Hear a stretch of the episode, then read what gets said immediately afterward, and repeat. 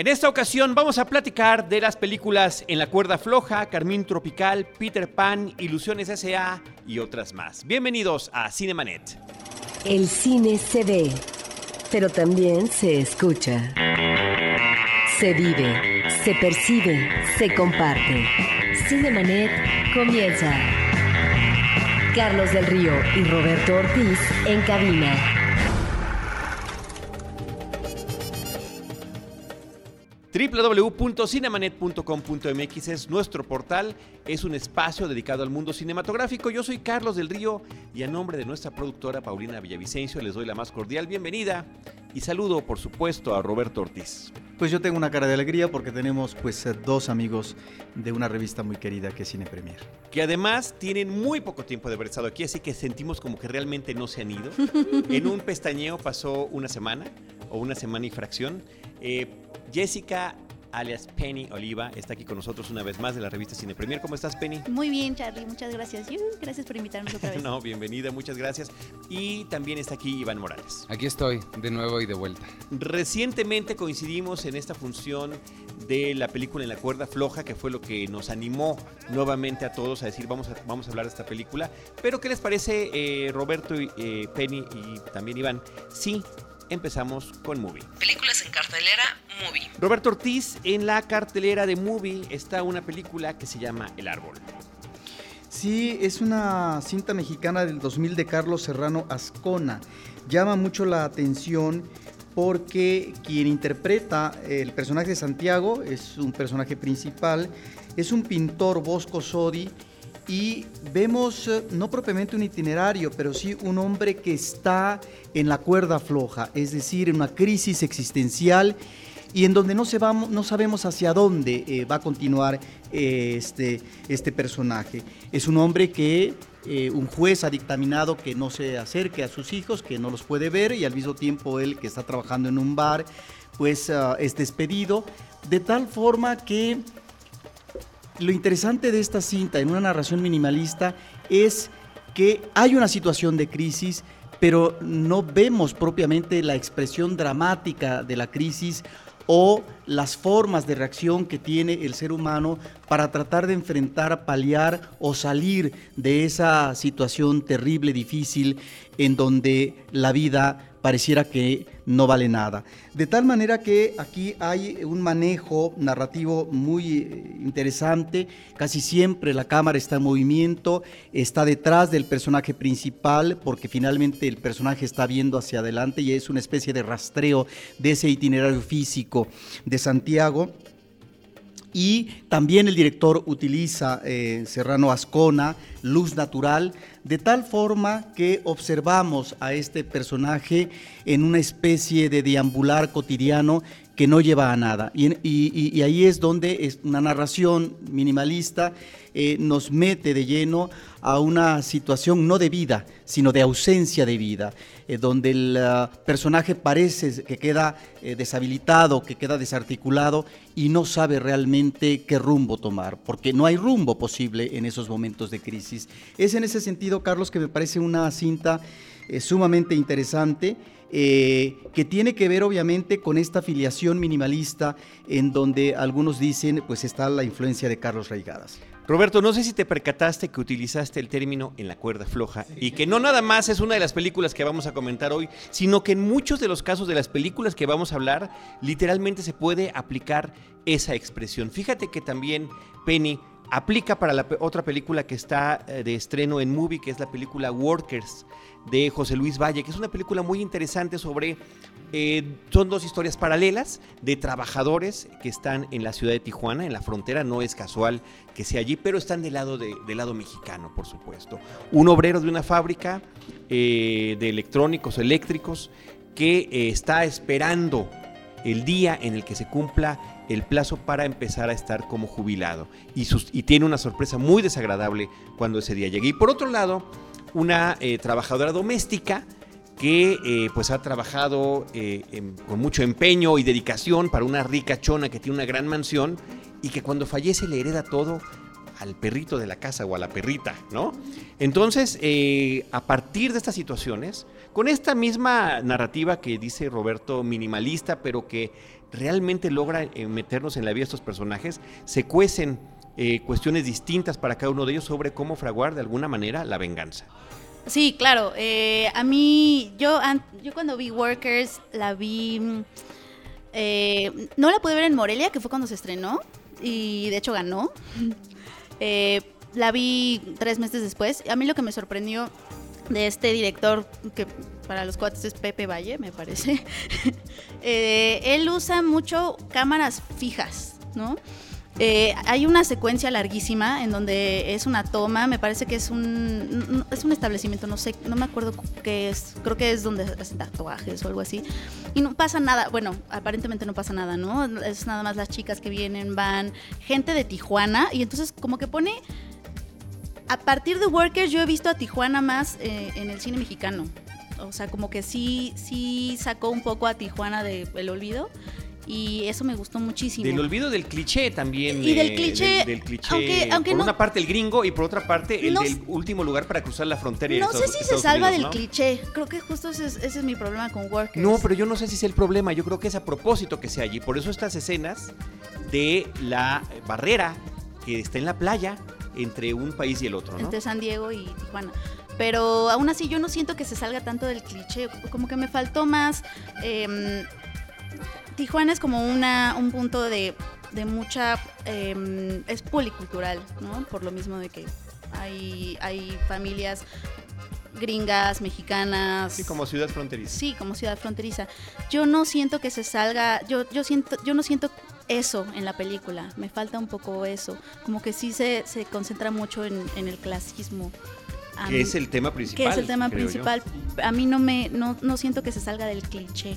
Sí, creo que tú estás pidiendo otra película. Sí, y es que en el caso, sí, a mí no, no me. en el caso de Workers, no está eh, como escenario natural Tijuana. Recordemos que Tijuana eh, existe una gran filmografía, no solamente de cine extranjero, sino también de cine mexicano, y que en ese sentido eh, el tratamiento que se ha dado no solamente es un tratamiento sobre la frontera, sobre efectivamente estas manifestaciones culturales que tú observas, porque es una concentración de muchas culturas y que el cine mexicano eh, ha dado en los últimos años, pero ya desde hace tiempo también en el cine clásico. A mí lo que me gusta de Workers es que el paisaje natural ahí está y que precisamente a partir de personajes que pareciera que están a la deriva, un hombre que tiene tantos años trabajando y que estaría en la cuerda floja en cuanto a una situación anómala que lo puede llevar a perder el trabajo de tantos años y ni siquiera pensar en una remuneración extra, ya no digamos en una pensión, por su situación de eh, un migrante que finalmente no tiene sus documentos. Y ahí es donde está, creo, la película planteando muy bien eh, y de manera muy fehaciente en términos de imagen visual esta realidad del, del migrante que inclusive se queda varado que no puede ir más allá porque finalmente el migrante a lo que aspira es a cumplir el sueño americano en Estados Unidos y que finalmente ahí está la radicación en Tijuana porque mucha gente se queda ahí ante ese freno. Y la otra, que tiene que ver efectivamente con una cuestión clasista de un- una sirvienta, también de muchos años, ante una mujer riquísima, que bueno, a quién deja su herencia, no propiamente a seres humanos y demás, de tal forma que la película expresa muy bien esta situación de marginación, personajes marginales, en donde por un lado apuesta, en el caso de un personaje, a una situación dramática que posiblemente no tenga solución y en otra a una especie de reivindicación, sí, en términos del dinero, en donde creo que aplica muy bien aquí el humor. Sí, es una caricatura Por parte- al final de cuentas. claro. Esa, esa historia es una caricatura que literalmente me recuerda a un episodio de Don Gato, ¿no? Cuando le dejan todo a, a un gatito que se llama Gonzalo, el heredero perdido, que era igualito a Benito Bodoque. Al, fi- al final yo creo que es- lo que pasa es que de- no se trata de personajes que se queden de un lado de la barrera. De hecho, yo creo que al final se desbordan un poco. Es un poco lo que él hace, un poco de fraguar Sí, la que no belleza. vamos a decir, no que no vamos a vamos a decir obviamente, lo que él hace, pero sí es un poco de personajes que se desbordan de esta barrera, de esta clara barrera que en este caso es como la frontera, pero es una barrera social eh, y de, de muchas otras cosas, ¿no? Empresarial, burocrática. A mí me ese salto no se me no se me hizo orgánico. eh, eran eran personajes atrapados de ciertamente, o sea, estaban encarcelados y de repente se desbordan. Y Pero es que ese paso no yo- me. Ese es el paso de la muerte. no me lo creí. Ese es el paso de la muerte que a mí me fascinó de la película justamente. Sobre todo en el caso de él, del señor que trabaja en la fábrica, porque de ser un empleado que cumplía perfectamente su itinerario, su horario, y que le tenía una gran lealtad de la empresa, porque además tenemos una escena que a mí me parece enternecedora, en donde él llega a una tienda eh, de abarrotes o una la palería, ferretería, donde venden los productos de su, de su fábrica, unos focos, y él los acomoda y los pone en orden y los pone adelante. Inclusive cuando llega un cliente los recomienda sin que nadie se lo pida. Simplemente porque tiene la camiseta puesta, ¿no? Y después lo que hace, bueno, pues es radicalmente opuesto. Pues yo creo, Penny, Roberto, Iván, que cada espectador justamente hará eso ante la película, ante cada una de estas películas que están aquí en esta plataforma. Workers, efectivamente, creo que es una cinta que da mucho de qué hablar y es una película que se está estrenando. El otro tema importante de Movie es que este mes se estrenó eh, la película Junun de Paul Thomas Anderson en exclusiva para esta plataforma, lo cual me parece que es muy importante, ¿no? Así que, pues, eh, si ustedes se suscriben o si ya están suscritos, tienen el, el asiento de primera fila en sus domicilios para poder ver a través de esta plataforma esta película de un director tan querido, tan apreciado y tan reconocido como es Paul Thomas Anderson. Recuerden que se pueden suscribir en movie.com diagonal cinemanet y tendrán un mes gratis. Continuamos con esto. Películas en cartelera, movie. Ahora sí vamos con la cartelera comercial. Viene una película que de verdad a mí me dejó eh, perplejo cuando la vi. Me pareció visualmente asombrosa, me pareció muy entretenida y curiosamente una historia que ya conocíamos a través de un documental, pero que ahora lo vemos a través de la ficción cinematográfica eh, con ese mensaje enorme y claro, eh, tan enorme como como la sala IMAX en la que vimos esta película en función de prensa que se llama En la cuerda floja. Eh, el título original es The Walk de Robert Zemeckis. Iván. Y que hace ratito que Roberto estaba hablando y dijo la, la frase en la cuerda floja como cinco veces, yo me sentía como, creo que es en, en El Padre de Familia, no sé qué serie, que es, dijo el título. claro, claro, claro. Sí, es en, en Family Guy. Este, sí estoy eh, totalmente de acuerdo con lo que dijiste y creo que es un, yo, yo le agradezco a Robert Zemeckis estar de vuelta. sí. Creo que hace, hace mucho que no hacía una película que me que, que a mí me, me- me llegara tanto como esta. ¿Desde Back to the Future? No, tampoco, no. No, yo, o sea, a mí Forrest Gump, mucha gente la critica mucho, a mí Forrest Gump me encanta. A mí me- también me encanta. Y, se- y sí creo que este está a ese nivel. Sí creo que Forrest Gump es un, un poquito arriba, pero creo que está en ese nivel de, de- No sé, es que hace una cosa muy similar a lo que hace Ron Howard, en que son sentimentalistas, pero sin caer mal. En las mejorcitas de, de Ron Howard. Eh, y, y eso me gusta, que es, es- es muy, muy al corazón, muy a los sentimientos, pero sin, sin ser cursi. Y a la par de eso tiene unos visuales impresionantes, sobre todo en el 3D que la vimos, sí es muy, muy, muy cañón. Pero Penny, cuéntanos de qué trata la película. Bueno, eh, yo dividiré la película en dos. Eh, la primera parte eh, vemos a Philippe Petit como en sus años mozos. Eh, como en, en sus inicios como equilibrista, como con, con eh, Papa Rudy, eh, que es eh, Ben Kingsley. Eh, lo vemos ahí, lo vemos la primera vez eh, empezar a soñar, ¿no? Este sueño de eh, ver las Torres Gemelas y, y- y emocionarse, decir yo quiero poner ahí mi cuerda. Lo conocemos, eh, para mí es, a, esa parte, le- a esa parte le falta como construcción de personaje, bueno, para mí en lo personal. Eh, y luego llegamos a- al momento cumbre que todos estamos esperando desde el, desde el inicio, eh, que es cuando empieza a tomar la película como elementos de una heist movie, de cierta forma. La preparación para dar el golpe, un crimen, y, y cuando lo vemos como en la cima. Y lo, lo que hizo este hombre fue cruzar las... colocar un cable En el vacío. desde la torre sur del World Trade Center a la torre norte y cruzarlas caminando porque ese es el tipo de cosas que hace. Sí, Felipe Tit es el, es el único hombre que ha hecho eso. Ahora sí que caminar en el, entre el vacío que hay entre, entre, que había entre ambas torres y, y pues eso es lo que vemos en la película. Básicamente una recreación de eso a la Robert Zemeckis. Sí, eh, ahora, eh, la historia, decía yo, ya había sido contada previamente en el documental Man on Wire de James Marsh, una producción británica, donde efectivamente entrevistan a Philippe Petit, a la que era su novia en aquel entonces, a, a varias de las personas que participaron y tienen además escenas de eh, cine que ellos filmaban de cuando entrenaba, de sus conversaciones, de la preparación, propiamente del día que se hizo eh, esta caminata no, no, no tomaron eh, película, pero sí muchas fotografías. Y por ahí hay también unas tomas aéreas de un helicóptero de la policía, además de las entrevistas televisivas y posteriores. Todo ese material está en la película de Man on Wire, que además recibió el premio Oscar al mejor documental. Sí, e- e- es de esos documentales. A mí, yo soy muy, muy fan del, del, por llamarle género al documental. Y es de esas películas que yo le recomiendo a la gente que le da flojera el documental. Creo que es una excelente cinta para entrarle al género o, al- o a la forma. Eh, porque sí es, como, como decía Penny, la, la- la película de Robert Zemeckis se siente como una, una heist movie, como una película como la Ocean's Eleven, una cosa Como el, así. gran gol- como el golpe. El go- Una película donde va a haber una- toda, una, toda una preparación para cometer un acto Exacto. criminal, ¿no? Y, y el documental tiene también esa, esa forma, se siente también esa qué va a pasar, qué va a pasar, qué va a pasar. Te da y- vértigo también, un poco. Sí, bueno, el- No, el- bastante. Esta, a ver, O sea- una cosa que ha hecho Robert Zemeckis a lo largo de su trayectoria en muchas de sus películas es exigir al equipo de efectos especiales que en verdad lleguen a romper la barrera de ciertas cosas, ¿no? Lo hizo eh, de Roger alguna Rabbit. forma con Roger Rabbit de una manera muy importante. Lo hace también en Forrest Gump.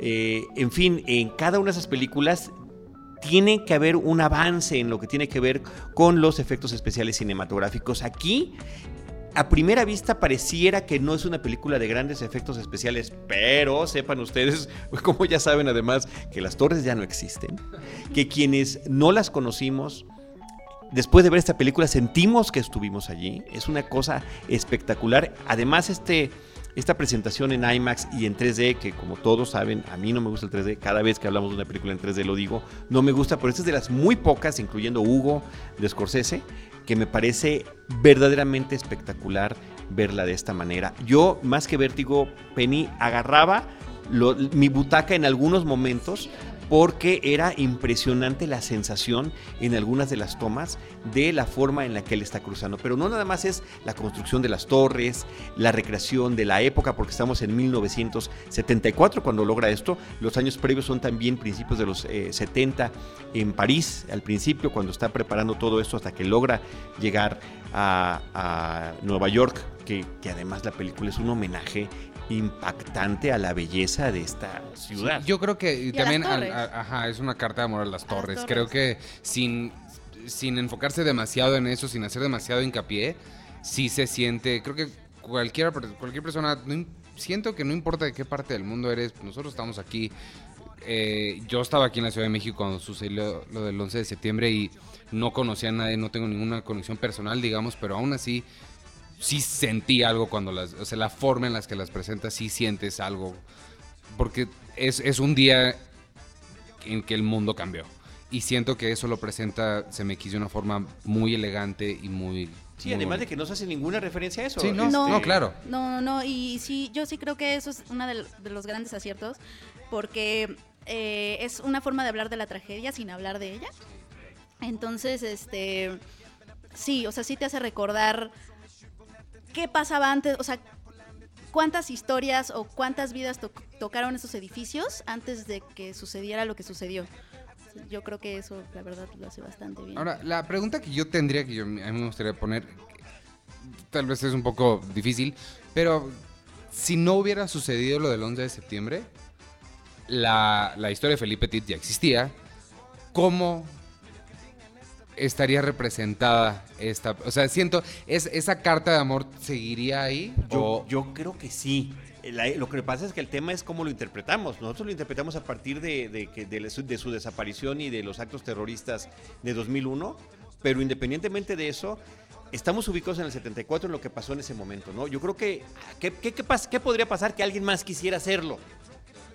No, ah, era el único, no, sí se puede. Y vamos a hacerlo ya formalmente porque fue un acto en su... Él le llama ser un artista, este, Philippe Petit, a lo que hacía, ¿no? Él se sentía un artista y se sentía un artista transgresor.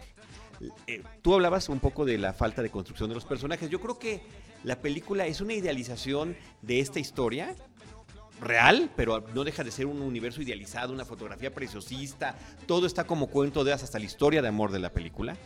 Y, eh, y de alguna manera creo que también se está un poquito pitorreando de ese aspecto de los artistas o pseudoartistas, porque cuando conocen a otro fotógrafo dice, sí, yo únicamente tomo fotografías como un acto de anarquía. No, ese tipo de expresiones muy de, de jóvenes, de arte muy de gente que está dedicada al arte, de que pueden ser o no genuinas. No siento que lo esté juzgando, pero uno puede interpretarla de cualquier lado. Además, recordemos que la película, bueno, le- les comentamos a los que la están viendo, no es un spoiler ni mucho menos, la película es narrada por eh, Philip Petit, interpretado por Joseph Gordon-Levitt, desde la antorcha del Estatua de la Libertad. O sea, de ahí ya es, ya es una pachecada el asunto, ¿no?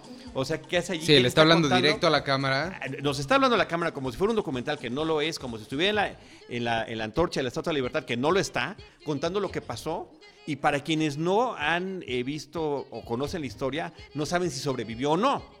Además, que me parece que es parte del juego que tiene la película. Pero tiene que ver aquí con, eh, por un lado, un referente histórico de la Estatua de la Libertad, eh, que está conectada con la gran migración a los Estados Unidos. Y por el otro lado, en el caso de las Torres Gemelas, es eh, la presencia eh, de estos grandes edificios en Nueva York, de sus rascacielos, es la modernidad y que finalmente, ¿no? en un momento, sucumben y que efectivamente a partir de esta historia se está de alguna manera sublimando y es tal vez por parte del director un manejo que podría para el espectador eh, abordar la nostalgia. Efectivamente, en muchos sentidos, ¿no? Eh, y sobre todo esta parte de la migración, porque efectivamente este hombre, Philippe Petit, se vuelve un migrante a partir de esta experiencia y de los otros actos eh, de este tipo de aventura equilibrista que él tuvo primero en París con las Torres de Notre Dame. Hay una parte que hace también en Australia, en este puente de Sydney, que no aparece en la película, no recuerdo yo, eso no aparece en esta película, pero sí aparece en el documental y además eso también está registrado en película. Y, eh, y creo que la forma en la que Joseph Gordon-Levitt le, lo imita, y creo que lo imita bien, porque es casi igual al que nos está contando la otra historia en el documental. Y en el otro documental, de manera paralela, también vemos la construcción, vemos escenas de la construcción de las torres. Yo creo que como experiencia cinematográfica, eh, eh, se lo digo a todos los que nos están escuchando, tener la oportunidad de ver ambas películas, uno ya está en formato de Blu-ray, DVD, lo que quieran, el documental Man on Wire. Idealmente.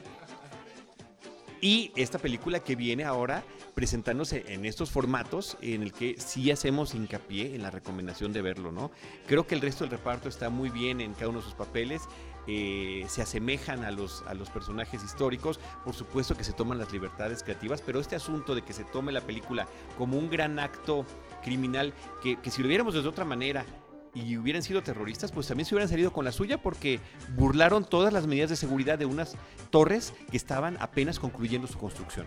Sí, yo lo que... Lo, eh, si algo me hizo ruido, no sé si a eso te refieres con la construcción de personajes, yo siento que eh, no sabía caminar por una cuerda y luego sí sabía muy rápido. O sea, el, el paso de no saber nada a aprender a subirse a las torres lo sentí demasiado rápido. No vi como sus ensayos, como suficiente construcción de eso. No sé si eso... No, yo, yo creo que sí, porque además él cuenta desde que era niño y se metía a la carpa y se, se aventó por primera vez y cómo amarraba varios cables y después cada vez eran menos. Pero no estaba niño, ya estaba... No, no, no, no, no, hay una escena donde sí es niño, y no es Joseph Gordon-Levitt y después ya la segunda vez que entra por debajo de la carpa, este ya, ya es él. Yo, yo más bien lo sentí no tanto ahí, eh, lo sentí más bien en, en- Sentí como que Robert Zemeckis quería crear un... em, hacernos sentir un personaje excéntrico, ¿no? Porque eh, sus aspavientos y que de repente... eh, no agradeciera a, sus, a, su, a su equipo y de repente los despertara y les dijera gracias. Eh, como este artista, justo este estereotipo del artista que es excéntrico y impredecible, eso no lo sentí muy bien construido, salvo en algunos flashazos. Cuando él te lo dice. Cuando él te lo dice, es más, por- cuando su esposa te lo dice, ¿no? El- su esposa te está diciendo todo el tiempo cómo es él, en lugar de verlo y sentirlo. Eh, ahí es donde yo sentí que no estaba tan bien sustentada, Pero que es la esas primera cosas- parte de la película, yo Esas creo. cosas, si no, o sea, se supone que pasaron, y si no pasaron es lo que él cuenta tanto en el documental como en el libro en el que está basado la película que él escribió, ¿no? Claro, pero ahí, ahí algunos- entra entonces eh, el hecho de que estamos en- hablando de una recreación o de una película, ¿no? Eh, o sea, si vamos a hablar de una recreación como tal, pues igual y si nada más pones los momentos que te contaron y... Sí, y algunos coinciden con los del documental. Como justamente este cuando despierta a todos y el tema de en la noche anterior en plena lluvia ir a clavar eh, una caja que necesitaban tener lista para el día siguiente, ¿no? Pero más que remitirse, como tú estás diciendo al documental, se refiere a una realidad, esa preparación previa. Efectivamente, sí, o sea, eh, se eso se supone que pasó, él así lo cuenta en el libro, lo cuenta en el documental y sucede en la película de ficción, a eso es a lo que me estoy refiriendo, ¿no? Entonces, bueno, pues eh, ahí será cosa de cada quien interpretar si le parece que eso pudiera corresponder con una realidad o no. Lo que sí yo vi en muchos foros, este, pa- particularmente en Estados Unidos, es que hay gente que dice que es una grosería, que se haga una película sobre las torres. Porque hay ¿en gente- serio? Sí, bueno, No. Movie Database y ahí están, ahí No he visto nada de eso. Ahí están en los foros estos. ¿Por qué? ¿Por lo de las Torres Gemelas? Porque las sí, porque verlas en la pantalla, verlas en el cine, es una falta de respeto, según ellos, es- entre comillas, ¿eh? es una falta de respeto para las gentes que perdieron familiares, eh, familias que se desintegraron. Pero es que ¿en qué momento demás. las torres se convirtieron en un tabú? Bueno, justo después de que cayeron, lo fueron. Acuérdate que quitaron del cine los avances de Spider-Man, la primera película de Sam Raimi, porque claro. en el tráiler aparecían las torres. ¿no? Pero no es lo mismo, o sea, ahí eran un elemento Claro. que, que funcionaba como un chiste porque había puesto una telaraña entre las dos. Sí. Aquí es una, o sea, no y tiene... atrapaba un Aquí lo único Ajá. que estábamos diciendo es que estuvieron y que pasó algo Sí. en- en- desde el punto de vista Sí, de no, no, yo- pasó Yo, algo sublime. yo la verdad no sé por qué tienes esa opinión, Carlos. Yo creo que estás muy... Deja de estar escribiendo cosas en los foros. Ah, claro.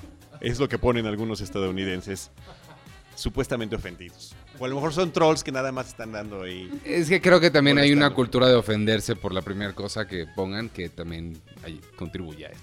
Pero bueno, creo que esta película es, eh, ¿cómo de- decimos groundbreaking? En, en- en- Este, rompepisos. Es una película que de verdad este, eh, avanza en la técnica de narración cinematográfica, al menos en efectos Creo especiales. que sí, Al y- menos. Y a mí me pareció toda esta situación eh, súper emotiva. eh, Es que camina casi hacia al un borde de la momento. lágrima, ¿eh? Camina hacia un momento en específico y es ahí donde yo creo que la película vuela, o sea, despega totalmente. Cuando llegas a ese momento en que todos estamos esperando arriba de las torres, eh, yo creo que sí, totalmente despega. De hecho, la película en sí es como, como la preparación que él hace eh, para subirse. Igual y la preparación no es tan glamorosa, no cables, aquí la película empieza un poco lenta, pero ya que está arriba, sí la película es si todo le- un espectáculo. Y si le, le perdonas Beowulf y le perdonas el Expreso Polar. Ay, ese expreso polar, de verdad. No, yo no se lo perdono, es, es un director con altibajos, ¿no? Pero bueno, nos ha dado cosas Híjole, increíbles. pero qué bajos. Sí, pero sí, qué cosas tan increíbles ha hecho. Así es, así que bueno, ahí está de Robert Zemeckis en la cuerda floja de Walk y la otra parte, la película de Man on Wire, eh, que es dirigida por James Marsh. Roberto, ¿qué te parece si de esta película en la cuerda floja pasamos a Carmín Tropical? Sí, esta es una cinta que cubre una trilogía por parte del director, alrededor de 10 años se lleva eh, todo este trabajo, primero con 15 años en Shatila, Sachila de 2003, luego una comedia que también tiene que ver con la frontera, el intento de un oaxaqueño por cruzar la frontera y llegar a los Estados Unidos, que es norteado, el intento fallido, constante, de 2009, y finalmente esta película Carmín Tropical. Llama la atención el compromiso de un cineasta mexicano, que creo que es de, de los cineastas valiosos que tenemos en la actualidad, cómo a partir de diferentes registros, narrativas y géneros, pues eh, aborda realidades que tienen que ver con la identidad oaxaqueña o con la migración oaxaqueña. De tal manera que ahora estamos ante un eh, thriller policíaco en donde eh, vemos el regreso de un mushe oaxaqueño, de un ah, eh, hombre homosexual que va a su pueblo para, pues, ya, ya, ya se ha enterado, pero finalmente para estar presente en una noticia terrible que es el asesinato cruento que hubo de un amigo suyo también, Mushe. Sí, ahora, ¿cómo definirías Mushe, Roberto? ¿Es transvesti? ¿Es homosexual? ¿Es...? Sí, es un homosexual, travesti, en donde eh, ya el documental mexicano ha abordado eh, a estos personajes en donde en principio lo que presentan es un relajamiento en las costumbres sociales y en el ámbito familiar, en que hay permisibilidad, en donde el prejuicio no está tan arraigado para finalmente rechazar en, una, en términos homofóbicos eh, y de odio a un homosexual que finalmente eh, se viste de mujer. Y en documentales como el de Alejandra Isla hemos encontrado eh, a estos personajes que finalmente en la filiación familiar existe esta necesidad por parte de eh, los cabezas de familia que los mushes puedan no solamente estar presentes en la familia, sino darle continuidad en este caso a los eh, padres o a la madre que ya está en una situación de mayoría de edad, en que finalmente ellos se, se vuelven de alguna manera los personajes que están apoyando hasta el último momento para la continuidad de la familia. Aquí estamos ante una película de ficción. Y eh, lo que me llama la atención es que el director se tardó alrededor de 10 años para poder estructurar la cinta. Eh, le costó mucho trabajo también, fue complejo la creación del guion y efectivamente, después de 10 años, claro, están sus otras películas, pues arroja una cinta donde él estudia a profundidad lo que es el cine negro norteamericano, sobre todo, para poder hacer un thriller policíaco. Y si bien es cierto que él, como lo declaró a Cinemanet hace eh, un año, que no, digamos, no, no eh, señala negativamente el que los directores mexicanos contemporáneos aborden diferentes temáticas, pero no se metan de lleno a ciertos géneros. Bueno, pues él ahora asume cabalmente y da una película que está circunscrita precisamente en el thriller policíaco y que en ese sentido me parece sumamente interesante. Thriller policíaco literalmente tropicalizado. A mí me llama mucho la atención, ahorita, ahorita nos, das tu opinión, Penny, este asunto del el regreso de este personaje que se llama Mabel, que es el que eh, viene, pues por una parte al duelo de, de su amiga, pero también a investigar qué pasó. Inclusive en algún momento le lleva a la delantera a la policía en lo que tiene que ver con la investigación. La película está fragmentada en ese tema de los recuerdos, de las fotografías, del pasado que tenía con esta amiga de la que se había separado hace algunos años. Sí, no, a mí la verdad yo concuerdo con, con Roberto. Eh, la primera vez que la vi a mí me sorprendió. Yo creo que Rigoberto Perescano sí es uno de los cineastas a los cuales no hay que perderle la pista para nada. Eh, algo que decías hace ratito, lo de eh, que a estas películas se les podía adjudicar lo de la cuerda floja, creo que este es un caso, balancea perfecto eh, lo que es un tema social que se ha visto y, cultural, que se ha visto en reportajes, infinidad de documentales, eh, investigaciones periodísticas, más que nada documentales, la comunidad Mushi, que, que, de hecho la definen a veces como un tercer género. Eh, pero llega este, cine, este cineasta y nos ofrece un thriller. Un, thriller en donde sí, sí, vemos permeado todo esto de la comunidad Mushe y como a veces hasta es aspiracional ser Mushe. Pero eso no es lo importante, aquí lo importante es el misterio y la sensualidad y, y, y, y, lo que, y lo que no sabemos de, esa, de Mabel. No importa que es mushe, eh, mujer, hombre, como sea. Eh, lo, que, lo que es importante es ahí es Mabel, su sensualidad y lo que no sabemos de la película, que no tampoco nos interesa saber del todo. A mí eso me gustó muchísimo.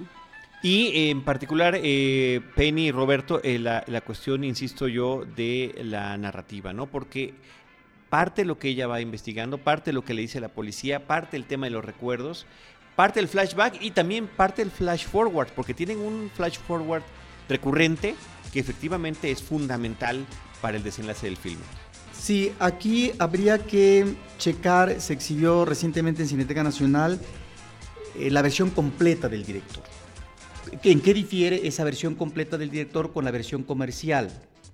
Ahora bien, aquí, si bien es cierto que están los elementos eh, del cine policíaco, yo le pregunté al director eh, de una situación que puede no agradar o no ser tan convincente, o más que convincente, puede no ser eh, tan atractivo desde el punto de vista del manejo del suspenso para el espectador.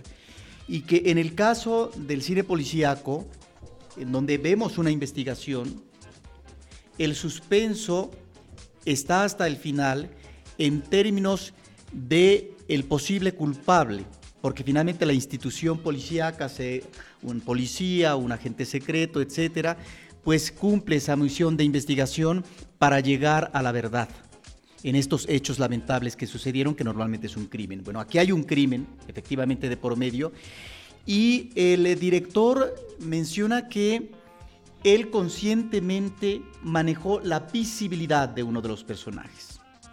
Lo que en el tradicional cine policíaco, eso corresponde narrativamente al final de la cinta, a la conclusión donde finalmente se dan los elementos sorpresivos y de desenvolvimiento último con respecto a la intriga que nosotros eh, vamos viendo. Pero eso finalmente así lo hace el director. Entonces aquí lo interesante es cómo una fórmula él la utiliza sin que necesariamente él acate la narrativa tradicional. Es su experimento, es su planteamiento, pero me parece que están estos elementos de la realidad social, como tú dices, efectivamente, porque él se interesó por el tema de los mushes es un dato que yo no sabía que era tan dramático, pero cuando menos en el año pasado él menciona que México estaba ocupando el segundo lugar en crímenes de homofobia.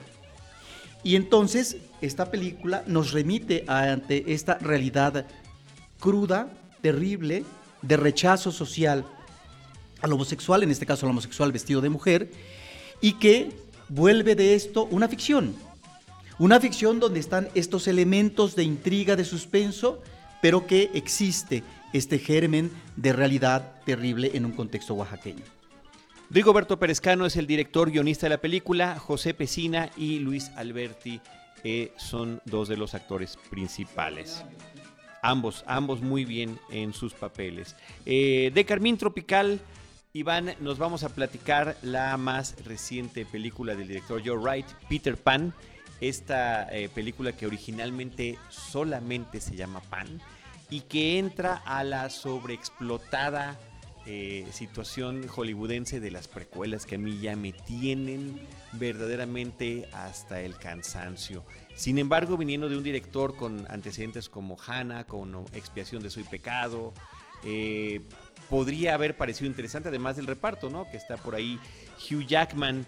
Eh, pero cuando tenemos algunas de las escenas iniciales de la película, y esto lo escribí en la reseña de Cine Premier, eh, en lugar de que veamos a Wendy y a sus hermanitos sobrevolando Londres, contentos ahí con este acercamiento al Big Ben, lo que vemos es un barco volando sobre esta ciudad, el cielo nocturno, estamos en la Segunda Guerra Mundial y lo van persiguiendo aviones caza que le están disparando furiosa y violentamente con un cargamento de niños huérfanos recién secuestrados. Obviamente Wendy no iba a estar allí porque esta, como decía yo, es una precuela, pero esto es tan solo una de las cosas, de los elementos eh, que me parece, y no porque esté yo en contra de lo fantástico, a mí me fascina lo fantástico, pero es uno de tantísimos elementos que mete a una licuadora eh, este director para una película que en verdad eh, termina siendo muy decepcionante. Sí, creo que otro de esos, nada más para completar el pensamiento de cosas que mete a una licuadora, eh, cuando llegan a, la tierra de Nunca Jamás, que no estoy seguro si en algún momento se refieren a ella. Sí, dice Nunca Jamás, sí. Este, hay una, una secuencia que me recordó un poquito a. Bueno, alguien me la recordó en la mañana en la oficina y creo que sí tiene razón, que se parece un poquito a Mad Max cuando está Hugh Jackman hablándole a toda su, su multitud, cantando Nirvana, porque ¿por qué no? Sí, Smells Like Teen Spirit. Ajá. Este, creo que son estos elementos que, como bien dices, metieron a una licuadora. Ahora, hoy en la mañana tuvimos entrevista con Joe Wright. La pueden escuchar en el podcast de Cine Premier que pueden descargar en iTunes. Al fin, ahora sí. Ya está en iTunes. Este, pero bueno, hablamos con él y me hizo mucho sentido una cosa que él mencionó y es que él la pensó como una anarquía total. Él, para él, cuando leyó la novela, eh, le, uno de los sentimientos que más le llegó fue esta sensación de que nada estaba bien, de que algo o algo estaba muy mal Y, esta misma sensación de extrañeza, de weirdness, que él le llamó, la quiso poner en la película y fue de ahí que vienen tantos elementos como raros. Me hizo sentido su explicación. No quiere decir que me- me guste más de lo que me gustó, pero por lo menos puedo entender qué es lo que estaba intentando hacer. Y en ese sentido, pues sí, lo logró. Sí metió un montón de cosas que no, no parecen tener ni pies ni cabeza. Lo, lo que, pasa es que a lo mejor leyó Alicia en el País de las Maravillas y no este, la, la obra de teatro o las versiones Para- novelizadas que el, que el propio J.M. Barrie hizo de, de Peter Pan. ¿no? Para mí mi principal problema, y lo platicamos esa vez de la, de la proyección, es que sí se me hizo muy oscura. O sea, sí siento que Peter Pan... O sea, está padre las reinvenciones oscuras, ya lo vimos en Batman y ya lo vimos en todos los títulos que se les quieran ocurrir que ya nada más hacen cosas oscuras hoy en día.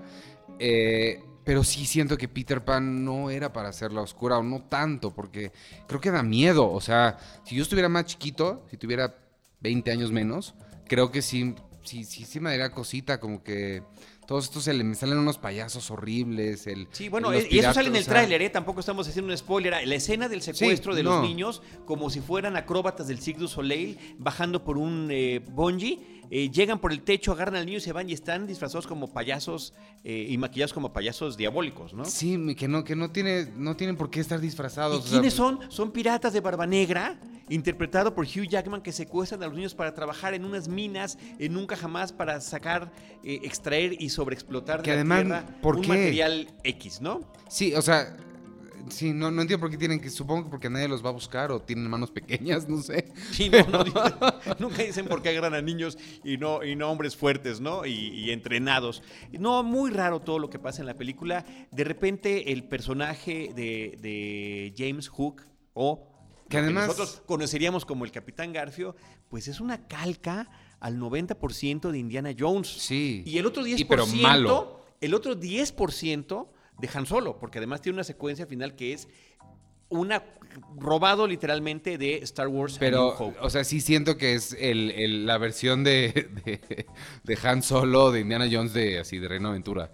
No, sí, sí, efectivamente. Este, y claro, quiere ligarse a una princesa que es Tigrilla, la de la tribu que originalmente era una tribu de indios americanos y que ahora pues realmente pues ella es caucásica y los demás están, parecen más bien una tribu de Avatar. Sí, que de, sí, que total. de- que de nunca jamás. Eh, también hay unas aves ahí enormes que también me recordaron Avatar y yo dije, si a esta película le ponen eh, Indiana Jones y la tribu perdida de Avatar, a lo mejor podría funcionar un poco mejor. Se supondría lo que sucede en cualquier precuela, pensemos, por ejemplo, y que podríamos cuestionar si es o no precuela, Batman Begins, porque es un relanzamiento, pensémoslo como precuela si ustedes quieren, que nos van o nos deben ir dando los elementos para que lleguemos a conocer a los personajes como, como tal y como los conocemos después. Sí. En esta película no pasa eso. No, nada. No sucede. Yo esperaba que por lo menos perdiera la... Ah, no, ese es un spoiler. que algo se perdiera por allí. No, no, es, es ridículo. En algún momento el niño que está muy, el actor está muy bien, realmente no tengo ninguna queja con este descubrimiento de Levi Miller, que es un niño de 10, 12 años que de verdad tiene muy buena presencia en pantalla y hace muy bien su papel, pero que en algún momento regresa y nada más tiene el sombrerito que teníamos de, que conocemos de Peter Pan y que en ningún momento se justifica de dónde salió, por qué y demás, ¿no? Como que de repente lo quieren conectar de esa manera. Es una película que me dejó verdaderamente desencantado. Es una explosión de efectos especiales por computadora. eh, que son deslumbrantes, con una buena tercera dimensión, no excelente, una buena tercera dimensión, pero que me parece completamente inconexo con la historia clásica de Peter Pan. y con la filmografía de Joe Wright, o sea, yo sí la siento como que esta la hizo alguien más o la hizo totalmente por encargo o como que estaba ensayando. Tiene, tal vez él tiene otra película en la cabeza y esta la hizo como para ver cómo funciona el 3D, no sé, como que sí, no, no, no amarró estilo, no, nada. Barba Negra tiene este complejo de Dorian Gray. O sea, no sé, está, hay tantas cosas ahí mezcladas. En algún lugar hay unas minas, o un, un lugar, perdón, que parece que está sacado de Krypton de, de la película del 78. Eh, De verdad que, o 79, es, es una cosa impresionante de, de mezcla de cosas que al final, desafortunadamente, eh, no funciona. Garrett Hedlund es el que aparece como Garfio. A- eh, a- a mí no me que- gustó nada Él es el que estuvo en, este, en esta película de Tron eh, recientemente, él es el protagonista de Tron. Y eh, Rooney Mara es Tigrilla. Eh, y bueno, pues este... No, a mí, a mí sí, el, el problema más grande que tuve con la película fue el, el, el hook, este, el Garfio, que sí se me hizo pésimo él, me, me molestaba. Pero como verlo. actor o como el personaje. Los dos. Porque a mí, a mí la voz me parecía interesante. A mí no. Pero la, la serie de, o sea, que su, su personalidad fuera de realmente de Indiana Jones. O sea, no solamente porque tiene el sombrero, porque también tiene el sombrero, ¿eh? Que ahora, Este, eh, por, o sea, eh, por un lado se vale, o sea, lo vimos en Guardianes de la Galaxia. sí, funcionó muy bien. Star Lord es Indiana Jones también, pero tiene Chris, Chris Pratt su propia spin, su propia interpretación. Este cuate Y su está. carisma. Sí, propio. Este a mí se me hizo totalmente. Ahora, ¿qué, qué te pareció Hugh Jackman? Eh, X, o sea, sí siento como que pudo haber sido cualquiera, no, no vi la Hugh Jackman es. siento que todos los, o sea, desde Joe Wright a Hugh Jackman, siento, los siento muy perdidos, muy diluidos. Rooney Mara también, como que llegaron ese día al set y dijeron, ah, ¿qué tengo que hacer? Ah, sí, ok, va. O sea, sí, no. Fíjate que así la forma de interpretar esto, este Penny Roberto, es como si la película no tuviera corazón en una historia Sí, que total. tiene Se oye así. tanto Eso, corazón. Eso es lo que digo. El niño que no quería crecer. Que además esa es otra cosa bien interesante que le preguntamos a, a Joe Wright en la mañana. No sé cómo van, si en, quién sabe si vayan a hacer secuela, a ver cómo le ve. Pero si deciden hacer una secuela, ¿cómo le van a hacer? Porque el niño va a crecer. Yo ya tengo la solución, me quedé pensando en eso cuando lo preguntaste saliendo del cine. Va a continuar creciendo y va a pasar algo en la secuela para que a partir de allí ya no crezca. Y las van a tener que Y las van filmar a hacer back juntos. to back. Si se regresa, otra se regresa a Londres, crece, tiene hijos, Gwyneth Paltrow es su hija. No, yo sí la quería ver. No, o sea, sí pues la voy a ver, por no, supuesto. Pues, pero- pues, por supuesto, vayan a verla, pero, pero que cada quien interprete cómo y descubra además qué otras referencias cinematográficas o literarias puede encontrar en esta historia. En que este collage, al Efectivamente es un cóctel, fíjate. Es un cóctel que no sabe nada bien. Pues ahí está Peter Pan de Joe Wright en cartelera. ¿Qué diría J.M. Barry si regresara? Diría, es- ay, qué padre escocés". estaba Hook. Qué barbaridad. Sí, porque pareciera que esta es como una primera parte, nada más para decir. Ah, y, eh, perdón, que es eso. El aspecto mesiánico, eso ya no lo tolero. También todos tienen que ser el elegido. Todo, digo, ya en Lego se están burlando de eso. Y, Es que vivimos en una sociedad haciendo. así en la que todos tenemos que ser líderes, todos, todos, todos, todos, todos, todos somos el que la humanidad estaba esperando para ¿Quién su sabe salvación. ¿Quién nos va a seguir? Pero pues todos tenemos que ser líderes. Diablos, Peter Pan o Pan, simplemente. Pan. Bueno, vámonos ahora, Roberto Ortiz, a una película mexicana. Esta cinta se llama Ilusiones S.A. También está basada en un material literario, en una obra de Alejandro Casona que se llama Los árboles mueren de pie y que fue filmada en mi querido Campeche y donde además Campeche aparece como Campeche, lo cual me da mucho gusto. Sí, aquí la anécdota nos remite a un grupo eh, de creadores, así se, se denominan, y que trabajan muy bien el ámbito actoral, en principio, aparentemente, y eh, parte de este grupo va a ser contratado por un hombre adinerado para que se construya un plan en el cual eh, un nieto de este hombre adinerado y de sobre todo para que la abuela, ¿sí? el nieto aparentemente ha muerto, entonces hay que sustituirlo actoralmente para que eh, pueda la abuela recoger, recibir de nueva cuenta después de muchos años a este ser entrañable y que finalmente se quede con esta idea de que el nieto ahí está y que la querencia en esta evolución familiar entrañable, ahí está. Sí, es, fíjate, es como si fuera un equipo de Misión Imposible, de gente bien intencionada, que lo que están haciendo es generar situaciones eh, para que eh, mejoren la condición de vida de las personas. Roberto Girolt es el director que hizo la película El Estudiante, que hace varios años tuvo un éxito impresionante en taquilla, una película que desde mu- muchos puntos de vista podemos cuestionar, pero que fue un rotundo éxito Sí, eso no en es cuestionable. nuestro país es absolutamente no es innegable. Sí, no. Me parece que regresa con ese tipo de personajes donde están tratando de cambiar para bien el entorno, ¿no? Y por supuesto que estará ahí el- en discordia el verdadero nieto, que es un criminal que realmente lo único que le interesa es regresar por dinero. A mí eh, nunca me han gustado las actuaciones de Jaime Camil, que además jala muchísima gente y tiene un carisma increíble. Eh, yo me parece que trabaja igual en todas las películas, con un estilo que es más bien de telenovela. Esta película no es la excepción pero no puedo decir lo demás de los demás actores que realmente me parece que, que, hacen muy bien su labor. La película es correcta en la fotografía, en el vestuario, en la recreación de época, estamos más o menos en la década de los 50, están los coches, eh, el diseño de producción, también el tema de eh, efectos especiales en el, en el final de la película, en la, en la secuencia de créditos, ¿no? que es, eh, es, es una, una secuencia creativa pero pues a final de cuentas es una historia eh, feel good movie, ¿no? Una historia para sentirse bien, que uno decía, mamá, ven, te voy a llevar al cine, vamos a ver una película que te va a gustar. Sí, es una cita que no es, por supuesto, eh, mi taza de té. A mí el, el, el, el, estudiante se me hizo de las... A mí no me gusta usualmente hablar de cosas que no me gustan porque no le veo sentido. Pero... Pero el estudiante es de las pocas películas que sí no me molesta decir que se me hace de las peores cosas que he visto ¿Por? del cine mexicano. Se me hizo... En, en inglés hay una frase que es eh, soapbox, que es como subirte a un podio a decirle la verdad a la gente de cómo deben vivir su vida. Estas lec- lecciones baratas de... de, de Moralina. mo- ajá, super, no sé, no tengo ni las palabras para expresar la forma en la tan acartonada que se me hizo. eh, y sí, no, no, no. Sí, yo, yo tampoco, yo también la comparto. Sí, también me hace sentir como que estoy en un cauce y no me deja salir de ahí. Es como tienes que irte hacia este lado y, y tienes que, esta es la interpretación que yo quiero que, que saques y este es el mensaje de vida que quiero que saques.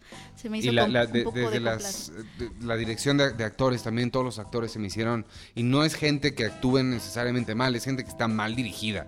Porque, ah, o sea, una persona. El estudiante. Sí, sí, el estudiante. Yo no he visto Ilusiones S.A., ni tengo intenciones de verla.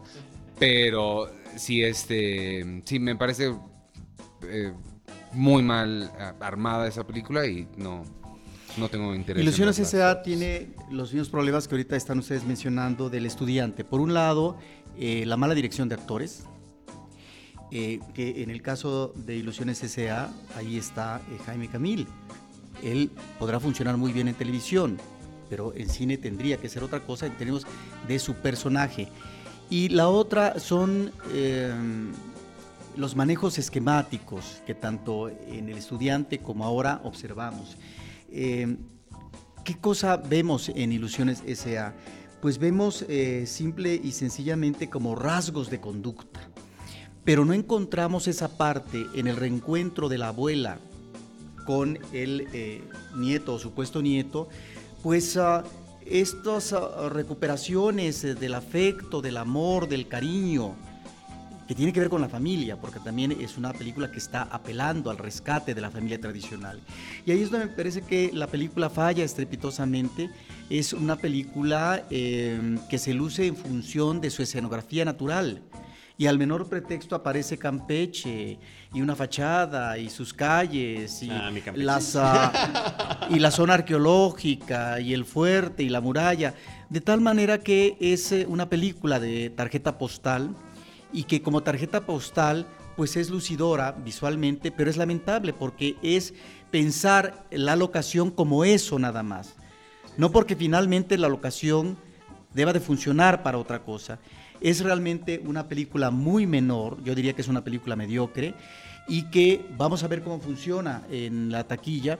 El estudiante fue un fenómeno, efectivamente, pero que tenía que ver con otros elementos, que tenía que ver aunque Ilusiones es diferente, con esta especie de reconciliación en generaciones diferentes, la generación mayor con la generación eh, menor y que en el ámbito de la universidad, en términos de, de aspiración de un adulto mayor, pues llevaba a efectivamente ejemplificar y a dar lecciones de moral. Y en ese sentido se tornaba una película sumamente conservadora y es lo que me llama la atención, porque una película como esas triunfa en taquilla.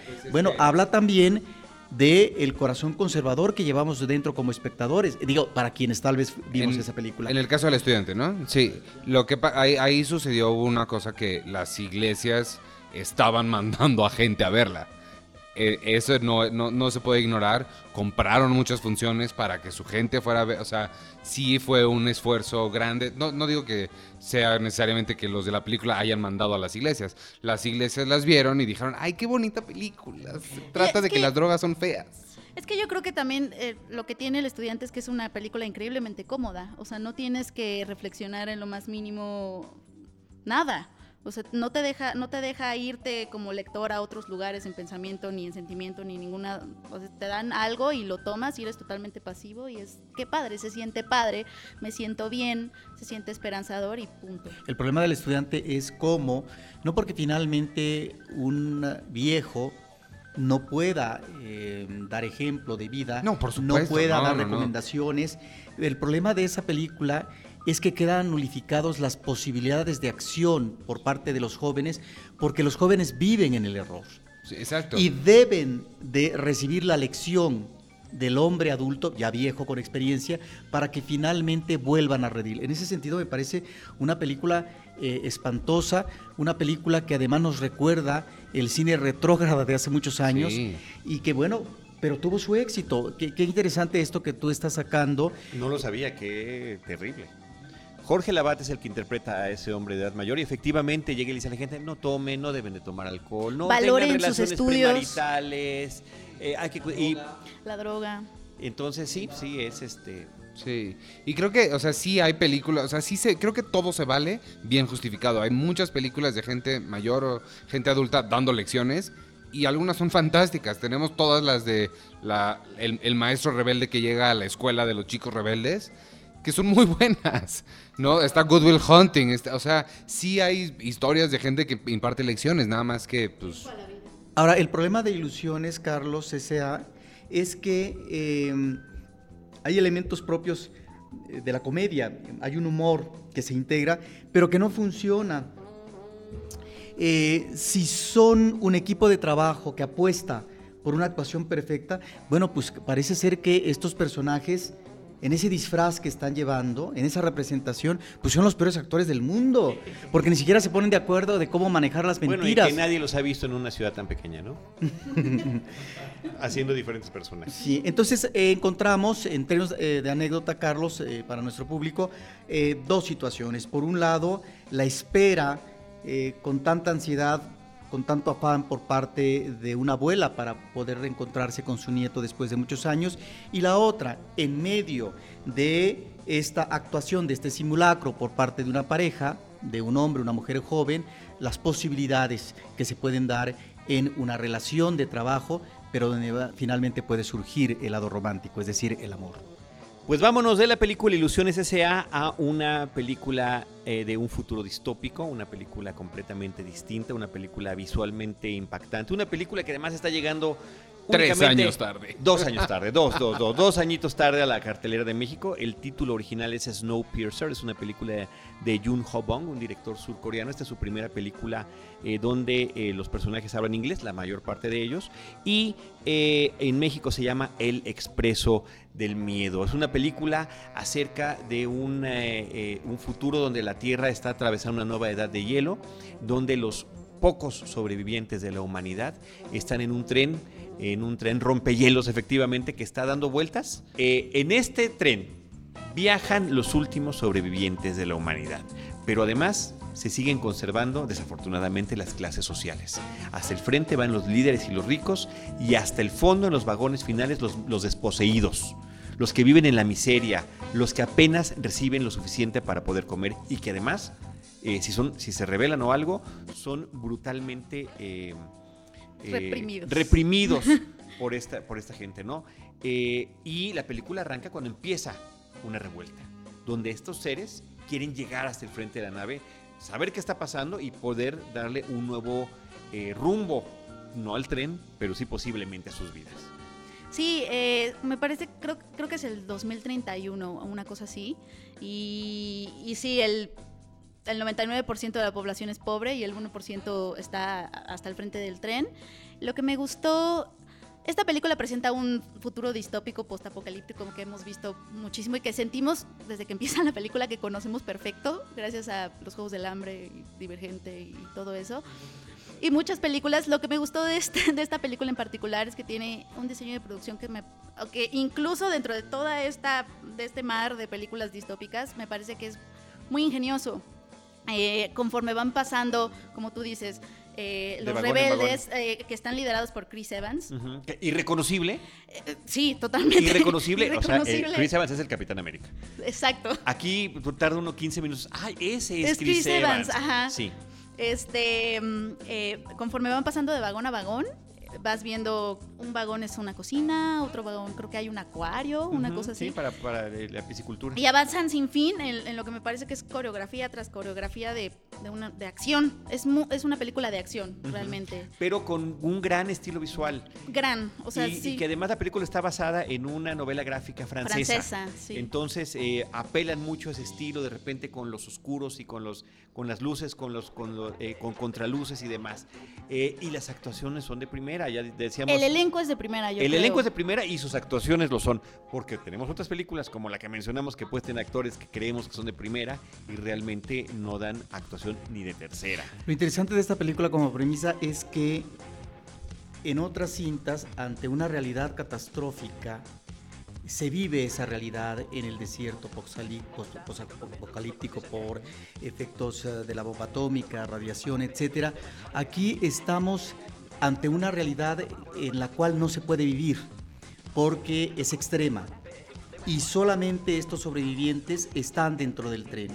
Lo interesante es que dentro del tren observamos el comportamiento social que reproduce en términos de jerarquía a las clases y en ese paso de lo que es el cabús eh, eh, el último vagón del metro hasta la parte inicial donde puede estar la clave, el acertijo para ver de qué manera eh, pueden continuar el camino, es como vemos no solamente la estratificación social, sino también la forma como se maneja la, social, la sociedad. Y ahí es donde hay ciertas situaciones que en términos de puesta en imágenes es sumamente atractiva. Este manejo de fiesta, pero fiesta que finalmente lleva a la frivolidad y al desbordamiento, porque finalmente el mañana no existe posiblemente como posibilidad eh, promisoria. Y esos pasajes en estos personajes que anhelan la libertad, pero también la conquista eh, de llegar a la parte delantera para poder finalmente tomar las riendas y manejar otro, otro modelo de sociedad, donde finalmente esta parte que se encuentra atrás no viva esclavizada. Eh, es interesante esta forma como se va eh, de un lado a otro físicamente y donde la realidad terrible, temible, claro, al final puede existir esperanza, está afuera. Pero eso solamente lo vemos eh, en términos eh, de este manejo del tren como si se tratara más que de una película de ficción eh, que ingresa por esa velocidad increíble al terreno de lo fantástico, diría yo. Sí, totalmente. Y lo que me gusta, lo que me gusta mucho es algo de lo que tú decías, Roberto. Esta metáfora de avanzar en las clases sociales se vuelve literal, porque están avanzando vagón tras vagón tra- tras vagón hasta llegar justo a la cabeza y, y hacerse del poder. Eso me gusta mucho. Eh, me gusta mucho el elenco. Eh, Tilda Swin- Swinton es la villana. Me pongo de pie, es, Es- una cosa increíble. Esa no tardé 15 minutos en saber quién era. O Sí. sea, creo que hasta el final, hasta que vi los créditos. Sí. O sea, creo que, creo que Tilda Swinton es como la joya de ahí, un poco. Eh, ella sí la reconoces perfecto, pero mm, yo nunca en, en lo particular la había visto con tanta energía. Con tanta energía y con tanta... Yo no había visto una villana así, como en este, en este tipo de películas, la verdad. Sí, no, no, nos brinda un genial personaje. Eh, también aparece John Hurt, que, que, bueno, tiene una presencia increíble. Ed Harris aparece en una parte de la película. Jamie Bell también es uno de los, de los personajes eh, de los desposeídos de este tren. Una, una verdadera recomendación. Eh, qué lástima que llegue tan tarde. Creo no, que y creo que, y creo que por lo visto, porque fue como parte de toda una querella ahí este, entre Harvey Weinstein y, y el director, eh, creo que eran diferencias creativas y creo que el hecho de que haya salido con este estilo visual eh, eh, que, que tenga varias capas de lectura, creo que ahí se ve que ganó un poco el director. El director, pero le, le- le- le frenaron este tema de. Le frenaron la- de el tema de distribución. Ahora, lo interesante es que este tren está en el ámbito de la ciencia ficción, cuando en otras películas que tienen que ver con la acción, eh, con eh, la exacerbación de situaciones catastróficas, es un tren que se mueve en un ámbito, en el ámbito del peligro, de los riesgos, porque va el transporte de una ciudad a otra, etcétera, y que ha sido recurrente esta temática del tren que viaja y que está en peligro o que algún asesino serial o que algún terrorista eh, pone en peligro a toda la población interior. Aquí estamos en espacios confinados. Claro, aquí estamos ante una población interior que es emblemática porque es la humanidad entera. Es como una muestra de la humanidad, de cierta Sí, forma. es lo que queda como posibilidad de humanidad en un futuro que precisamente los que están atrás sometidos eh, quieren ver como esperanza porque no tienen la certeza que al llegar al frente efectivamente puedan tener una situación de control en favor de ellos mismos y demás. Es en ese sentido la forma como remata la película interesante en términos de las posibilidades hacia afuera. Muy bien, pues vamos a eh, terminar después del Expreso del, del Miedo, después del Expreso del Miedo, la película que se llama Snowpiercer. Vamos a nuestra última cinta de este episodio de la cartelera, que se llama Pasante de Moda. El título original es de Intern y sin querer hace ratito ya la describimos. Es una persona de la tercera edad que se encuentra con un grupo de jóvenes a los cuales va a cambiar la vida y hasta su forma de vestir gracias a sus enseñanzas y a su estilo de vida y a la forma conservadora que tiene de ver las cosas. Sí, y... No es eh, el estudiante, se llama pasante de moda. Nancy Meyers es uh, una directora, no tiene muchas películas, no ha sido muy destacada en su trayectoria, pero ha funcionado ya en muchas ocasiones más como directora, como escritora, como guionista. ¿no? Esta película llama la atención porque reúne, me parece, a dos actores de dos generaciones distantes. Por un lado, una Anne Hathaway, que siempre es una delicia verla. ¿no? con un futuro extraordinario como mujer empresaria, etcétera. Y por otro lado, este personaje que se ubica en la vejez, un personaje de más de 70 años, que es Robert De Niro, y que va a trabajar a esa empresa como parte de estos programas donde la gente de la tercera edad puede ingresar a un trabajo donde pareciera que en realidad, eh, aparte de dar lástima, pues tienen muy poco que aportar, ¿no? Como pasante, dice aquí en la película, ¿no sería becario el- un término más apropiado para lo que nosotros... Sí, eh, igual que para en la cuerda floja sería la caminata, pero si quieres después hacemos otro episodio especial de eso. Que ya lo hicimos, tenemos uno por eso, de otro. hace varios años. Por eso te digo, otro. Sí, otro, hay que actualizarnos. de- de los Este, nada más un- una acotación ahí rápido. Nancy Myers hizo The Holiday. Nada Sí, más pero, pero, quiero- pero ¿te parece que es buena y relevante? A mí me parece más, sí, no, Iván, no, no, me parece una película Dios mío. fallida. Charlie, no Un me creía que había gente que pensaba No, por que era supuesto Bueno, que sí. muchas gracias, yo estuvo vi- bonito estar aquí. Fíjate, me gusta más It's Complicated que cómo se llama. No, por favor, Sí, no. no, O sea, no, si te vas a poner a decir este tipo de cosas Te digo que la- hay gente que piensa que The Holiday es un guilty pleasure. y están Y no completamente creías. mal. Iván, yo te preguntaría si una golondrina hace verano. A propósito de la trayectoria como directora de esta mujer.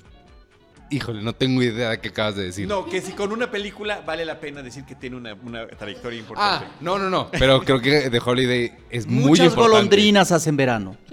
Una no, No jamás. una sola golondrina. Y esa golondrina, híjole, es Aunque como- siempre es bonito ver una No, golondrina. eh, se me hace que es como un pichoncito, ¿eh? La verdad. Bueno, lo- vamos a, dejar a The Una Holiday en paz. Una golondrina bebé. Una golondrina. Pero es Eli Wallach, aquí es Jack Black. y- ay. Bueno, bueno, regresamos a eh, Pasante de Moda. No me gustó, me pareció llena de clichés, me pareció aburrida, me pareció excesiva, me pareció eh, brutal. La, odié la música, qué bárbaro. Ese tipo de música que te quiere sobre ilustrar el momento que estás, que estás viendo y que supuestamente debería de traerte una cuestión particularmente emotiva. Si no lo están logrando con las actuaciones, menos con esa música que le están poniendo. Y eh, bueno, siempre Robert De Niro es un hombre interesante y hacer esas, esas cosas distintas, ¿no? Entrarle un poquito a la comedia eh, y no hacer autoparodia, que es lo que ha hecho en otras ocasiones, pues resulta medianamente interesante. Pero por ahí meten a un actor desconocido como el esposo de Anne Hathaway, que me parece que termina de destrozar el poco disfrute que pudiera traer esta película, Roberto. Ahora, efectivamente, es una película convencional. Lo interesante es la reunión de estos dos actores, es por lo tanto una apuesta comercial. A mí lo que me llama la atención en el caso del personaje de Robert De Niro y que sería lo que yo rescataría, es eh, cómo un hombre que ya está en la tercera edad, cuál es el comportamiento que debe de tener ante un ámbito que si bien es cierto como espacio físico, él conoció a la perfección, porque ahí estaban las oficinas donde él trabajó durante muchos años. Aparte de esa casualidad. Ahora con otra modalidad, resulta que él eh, tiene que establecer nexos con una mujer brillante y que obviamente no tiene los ojos, eh, no contempla eh, de una manera conveniente a personajes que finalmente le dicen poco o que le van a apoyar eh, muy poco en el trabajo que ella finalmente tiene como cometido diario.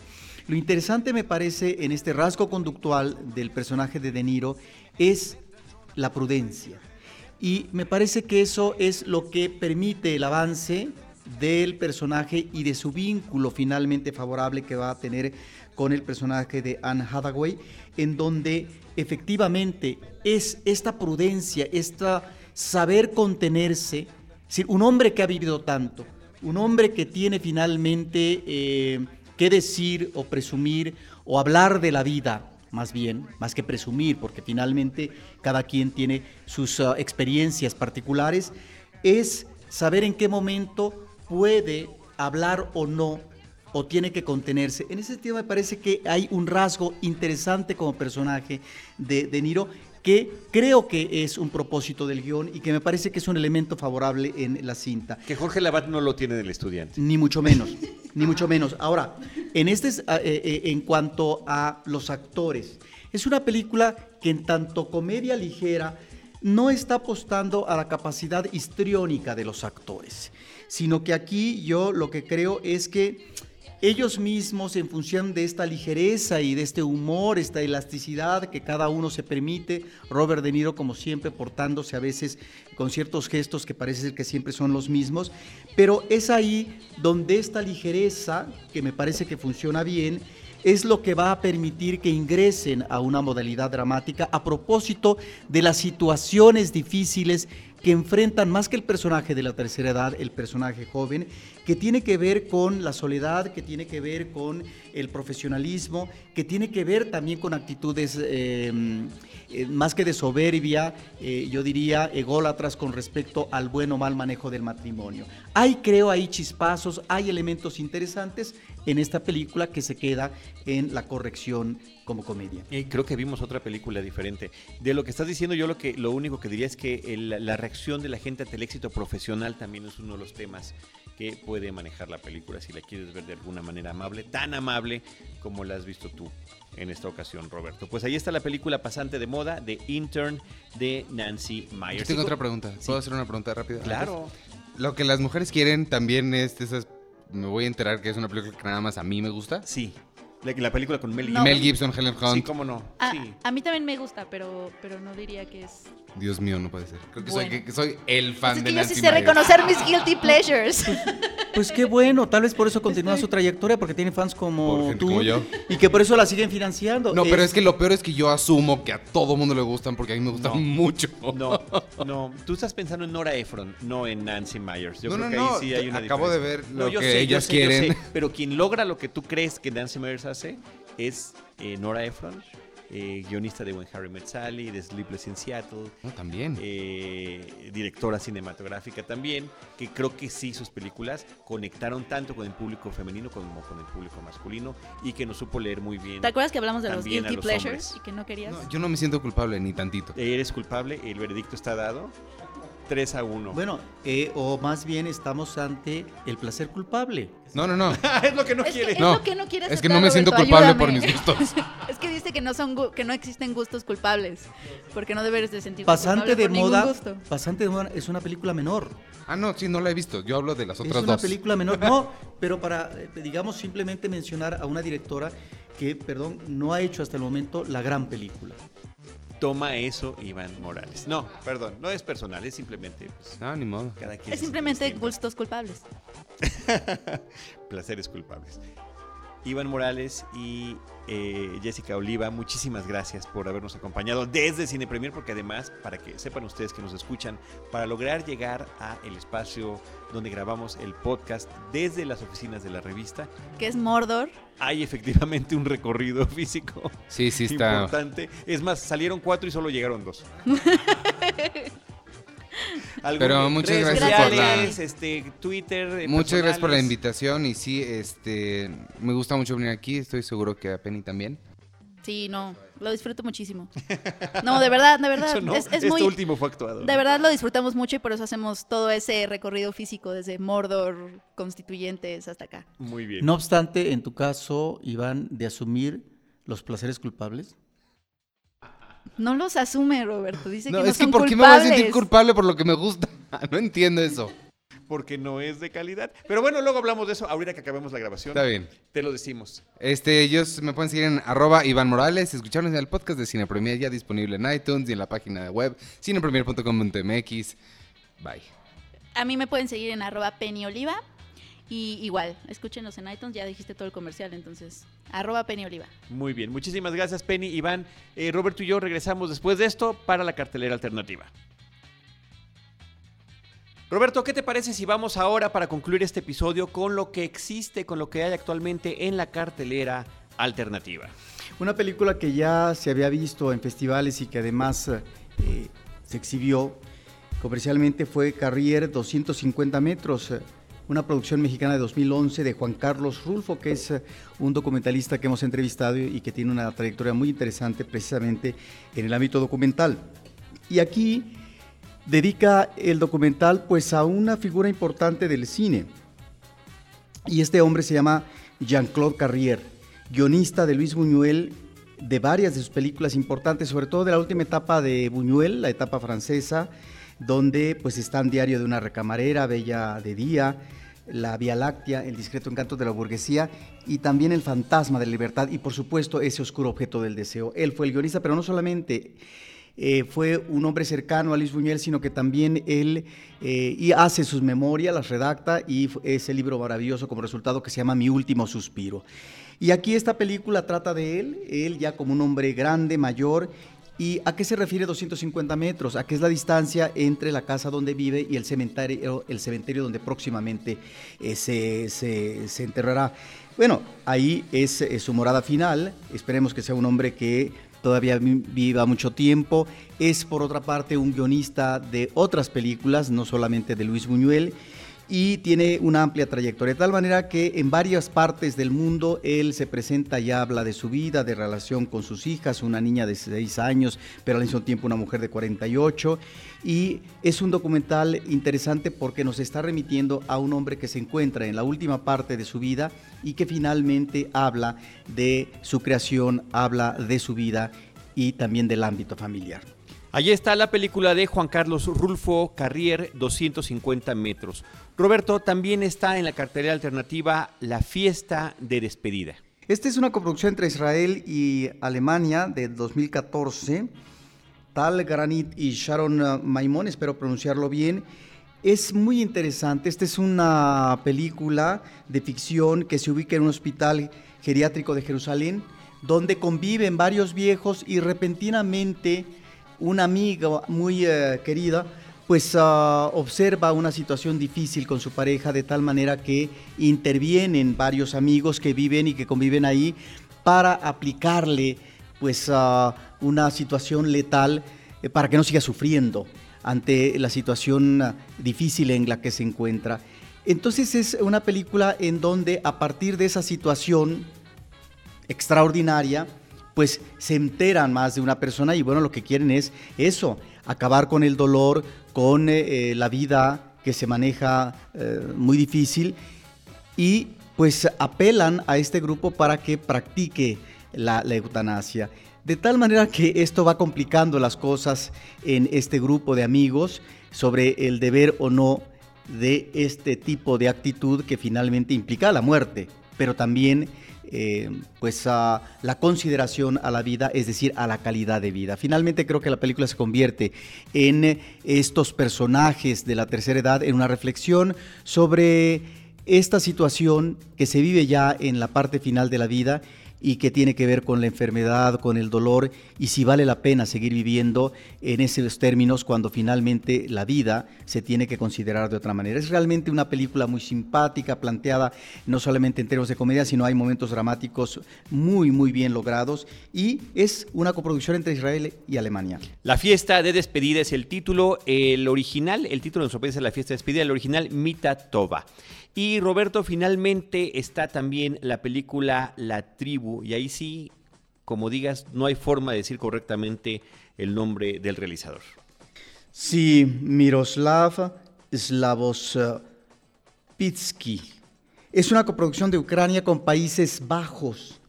Esta película la retoma ahora Cineteca Nacional en la exhibición normal. Estuvo en eh, un foro, en el último, y es realmente una de las mejores películas del foro. Es eh, una cinta que desde el principio se advierte al público que no van a existir diálogos ni subtítulos explicativos. ¿Por qué? Porque el universo, los personajes centrales de esta cinta, pues son sordomudos y la acción se ubica precisamente en un colegio de sordomudos donde están no solamente jóvenes, sino también niños.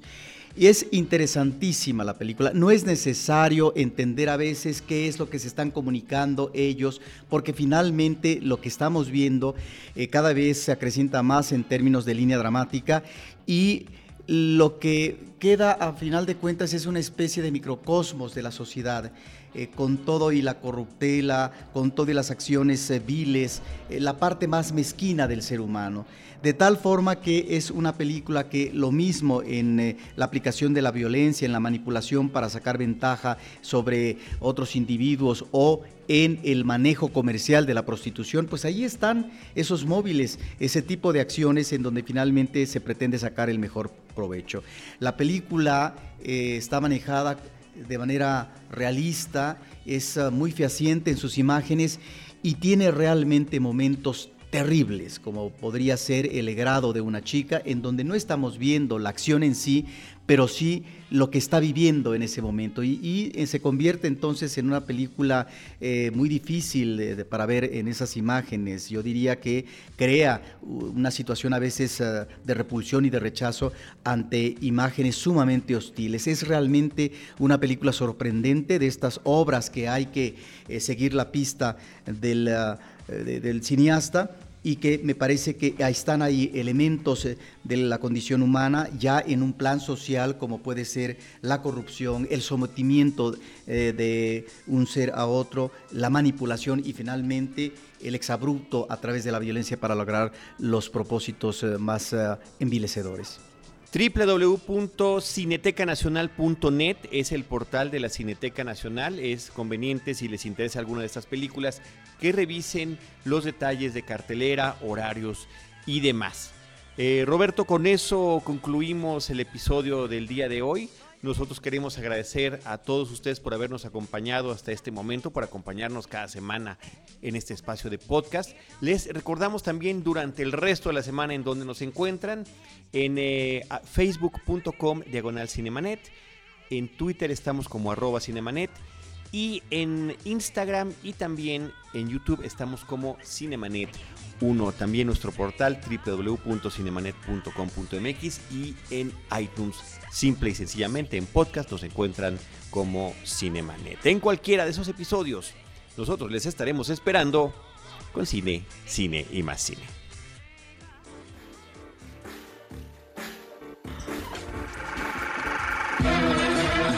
Cinemanet termina por hoy. Más cine en Cinemanet.